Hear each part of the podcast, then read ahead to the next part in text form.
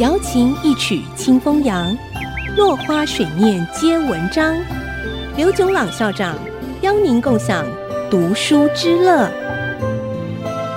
这里是 FM 九七点五，爱惜之音广播电台，欢迎收听《落花水面皆文章》，我是刘炯朗。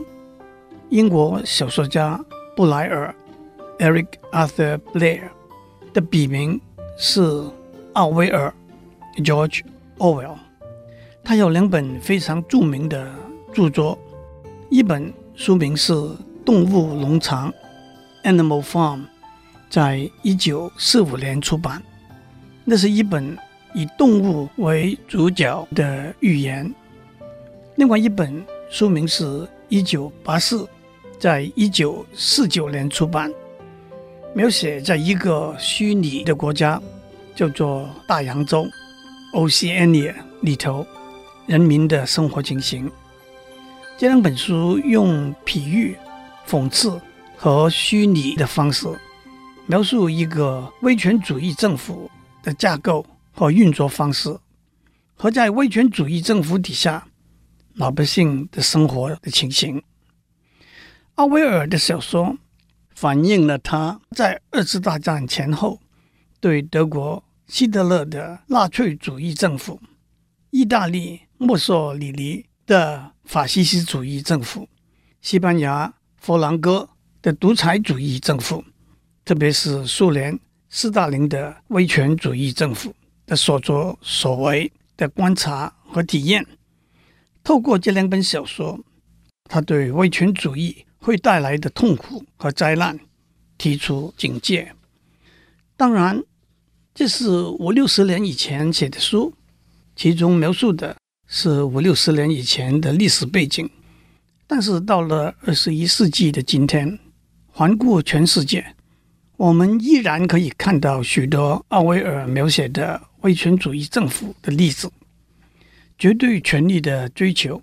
即使开始于理念和抱负，往往没有办法逃避随着权力而来的财富和英雄主义的诱惑。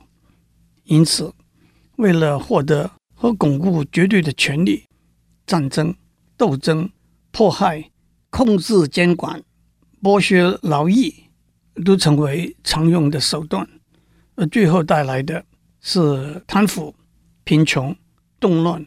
和灭亡。古人说：“古之视今，亦犹今之视昔。”所以，当我们谈奥威尔的书的时候，我们不但看到五六十年以前的历史，也看到近五六十年来一再重复发生的事件的影子，更不能排除那是为未来五六十年所做的预告。而且，威权主义。也不限于政治、社会的整体全面控制，军事上、经济上、资源上、言论上、学术上，威权主义存在的例子也比比皆是。